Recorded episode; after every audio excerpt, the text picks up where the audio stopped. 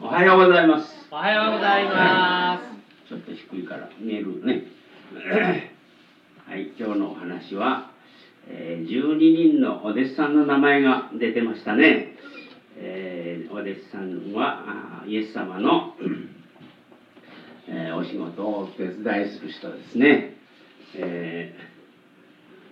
お弟子さんの名前はたくさん今まで勉強してきましたけども、えーイエス様のお手伝いをする。みんなはね家でお父さんやお母さんのお手伝いしますか？うん。したよ、うん、どんなお手伝いするかな？新聞取ってきてって朝新聞取りに行く人もいるかもしれないし。ねお皿を並べたりねお茶碗を並べたり洗ったりする人もいるかもしれません。ねその時お父さんやお母さんは喜んでねああようやった。でこう褒めてくれると思いますね、えーイエス様のお弟子お弟子さんもイエス様のお手伝いをしました。そして、えー町へ村へ行って すいません。町へ村へ行って、えーこういうふうにねこういう街道があったんですね。そこへみんな集まってるところで、えイエス様はお話をされました。そして皆さん神様はみんな皆さんを救って神様の国国に入れてくださいますから。ね神様を信じましょうっつってねイエス様はそういうお話をされました。そして目の見えない人とかねそれから歩けない人とかここになんかちょっと寂しそうな顔してる人がたくさん書かれていますけれども病気の人とか疲れた人とかね、えーいろんな心配をしておる人とかね、そういういろんな人がイエス様のところへ寄ってきました。イエス様という人 という 人たちのことをえー心からイエス様はえーそういう人たちのことを心からかわいそうに思ってえー助けてあげました。そして、えー不思議な力イエス様は不思議な力がありましたね、えー病気を治したりね目を見えない人を目を見えるようにしたりねそういう不思議な力がありましたから、えみんなはそれを本当に素晴らしい人やなと思ってイエス様のところをついていきました。そしてあーイエス様のお仕事を助ける。お弟子さんがだんだんとたくさん増えてきました。そして 一番最初のお弟子さんっていうのはアンデレさんでしたね。覚えてますか？アンデレさん。アンデレさんが最初に誘ったのはお兄さんの 誰でしたでしょう？いえペテロさん。ペテロさんでしたね、えーはい。なら。ないんですこれ。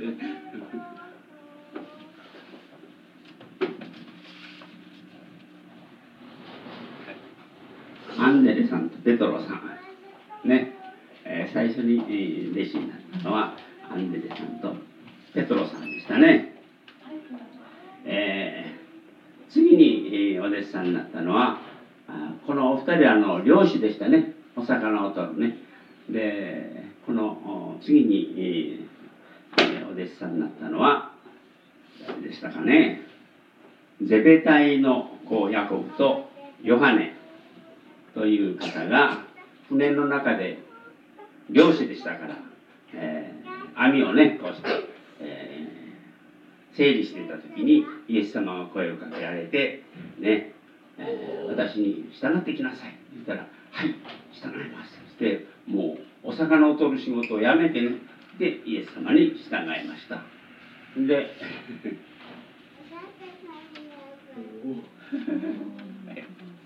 はい。ペテロさんとヨハネさん。アンデレペテロヤコブヨハネとね。ヤコブさんとヨハネさん。4人になりましたね。その次は、えーゼベタイのヤコブとヨハネさんがあこれは今言ったよね。その悪の日ですね。イエス様はガリラヤの方へ行って、えピリポという人に会いました。で私に従ってきなさい。イエス様から言われて「はい」と言ってピリポさんが弟子になりました。またそのナタナエルバルトロマイとも言うんですけれども、えー、そういう弟子さんがまた2人増えました。はい、はい、もう1枚だけ。はい。アンネレ・ペテロヤコブ・ヨハネピリポ・バルトロマイが6人になりました。みんなで12人ですね、れから他にもたくさんお弟子さんいたんですけれども、えー、あとはですね、えー、ヤコブ、タダイ、シモン、ユダ、あとも全部想像だとそうまあねトマス、マタイ、アルパヨのヤコブ、タダイ、シモン、ユダと。こっち最初6人やったらまた6人増えて10人。ね12人の弟子の名前がさっき読みましたらねありましたでしょ。うはいこうして12人の弟子お弟子さんたちをお弟子弟子っていう、ね、弟子っていうとイエス様のお仕事をお手伝いする人ですね、えー、そういうお弟子さんをイエス様はあなたは弟子になりなさい。って12人を集めてそしてこうして12人が勢ぞろいしました。ね。そしてイエス様はみんなを集めてさああなたたちに非常に大事な大切なお仕事をお任せします。町へもらいに行ってこういう街道にね、えー、大勢集まってるところでお話をしなさい。そして病気で苦しんでいる人ねそういう人は治してあげなさい。イエス様は治せるけどもお弟子様が治せるかどうかね。自分たちはねあなたたちはそこへ行ってね病気の人を治してあげなさいってイエス様から言われてねこ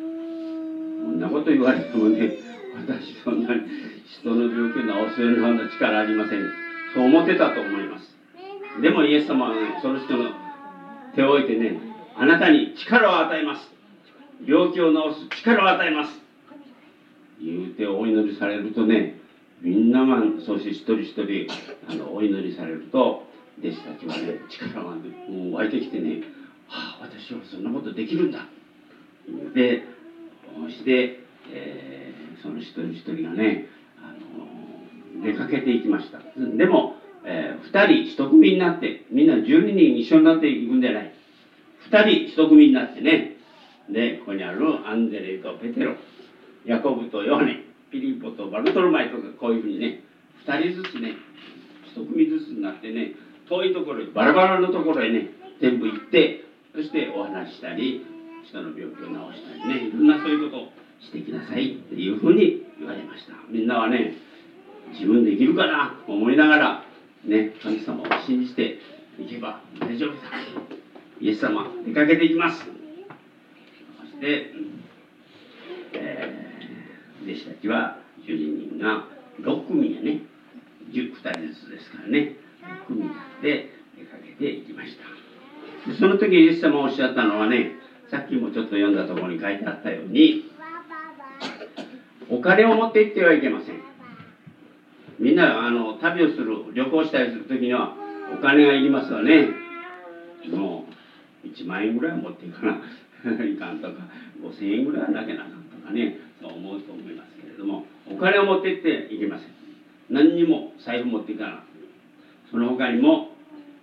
旅行カバンなんて昔なかったでしょうから旅行するための袋やね。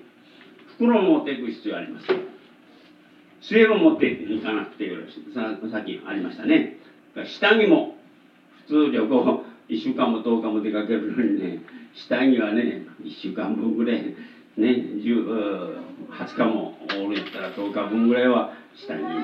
持っていかないとそう思うと思いますけれども何にも持っていかなくてよろし。ね。8階の靴だっていりませんもうそういうふうにして何にも持っていかないね何ちゅうか素手っちゅうかもう本当に体一貫。体だけで生きなさい。押して出かけていくんですから心配なのに明日。食べるもんどうする？今日昼。食べるもんどうするんやろってお前ね。そういう心配はありましたけれども、えー、まあ弟子お弟子さんの中ではねまあ、あの今日のお昼の弁当ぐらい持って行っていいかなと思って思っていたでしょうけれども。イエス様は何も持っていかなくていいという信仰を持って神様信じておれば神様は行くところで何か与えてくださる。そういうことを思いながらね出かけていったということが書いてありました。でもイエス様は、えー、何も心配しなくて大丈夫。神様の働きをする人には神様がちゃんと食べるものも用意してくださいますから。ね神様が必要なものは全部与えてくださいます。そういうふうにおっしゃったんですね、えー、そして、えー、町や村に出かけていって、えー、その場所でこうしてお話ししてるところでこの人にお願いすると今日は止めてもらえるかなって この人のところあくる日はこの人のところ行くとあ止めてもらえるかなってお話ししてね。今晩あなたのところへ止めていただけますか？あいいですよ。どうぞ来てください。となでさん喜んでね。そういうふうにしてね。そういうふうにしなさい。イエス様おっしゃったんですね。さっきそういうふうに書いてありましたね。そして えー、そこへ行ったら今日止めてもらう人のところへお願いしてね。そして止めてもらうお話が済んだら祝福してその人のためにお祈りをしなさいとイエスさんおっしゃおっしゃいましたからそのようにしていったというお話ですね。本当にイエス様はそういうなんかもうみんな弟子たちに力を与えたようなお話ですけれどもこの教会にもねこの教会はあの出来上がってからね90年経つんです。90年前って先生まだ生まれてませんけれども、えー、90年前にもう先生すいません、えー、あの初めに牧師さんとしてね来られた方はね植松秀夫先生っていうね25歳の牧師先生です先生今30歳ぐらいだと思いますけどね。25歳のねそして福井駅へね汽車で降り立ってそして来たところが教会もなければねお友達もない親しは一人もいないところへね来てねイエス様が言われたようにね何にも持っていかなくていい。全部行ったところで神様はあなたを守ってくださいますから。何にも準備しなくていいということを聞いて行ったもんですからあまり何も用意しなくて福井へ来たんですね。25歳で。そして来てとあちこちまあ、あの止めてもらう場所を探したりねして、えー、この教会がだんだんこのまま移ってきてここへ来たわけですけれどもその時にねだんだんあの食べるものがなくなってしまってね明日何を食べようかなと思うような時があったそうですのであの そのことがねこの70周年記念誌の時にねその植松先生の奥さんがね書いてることがあるんですね。その書いたのを見ますとねあの柴田神社ってね駅の前の方にある。その近くにねちっちゃいね家を借りてねそこであの教会をやってたそうです。しかしまあお話ししてもなかなか人が集まってこないんでね献金とかそういったものもなほとんど何もなしに足の端と食べるものほとんどなくなってお祈りしながら一日一日過ごしていたそうです。そこであのなんか北海道からねちょっと悪いことしてね逃げてきた人がいたそうですね。その人がちょっと病気やったそうです。その人がねもうお腹すいて何食べるもんないからねその上山先生のとこにね来てねそして何か食べるもんください。って言うんですね。で上山先生とこにも何もないわね。だから私は何もありません。何もあなたにあげるものはありませんけれども聖書の中にね金と銀はないけれどもあなたにあげるものを私があげられるものは神様の御言葉を編みます。ね。立って歩めって書いたとこかありましたね。前そういうふうに習いましたね。そういうふうにしてお祈りしたそうです。でこの人がな、えー、治るようにね、えー、神様を守ってくださいとしたらね。その人は何も食べるものはもらえなかったけどお祈りだけしてもらって帰ったそうです。その人の親分っていうところが親分がねその日の昼からね大きな袋にねいっぱいなんか詰めてね持ってきたそうです。そしてねその親分がねものすごいあのよう超えた親分で何しに来たんかなと思ったらね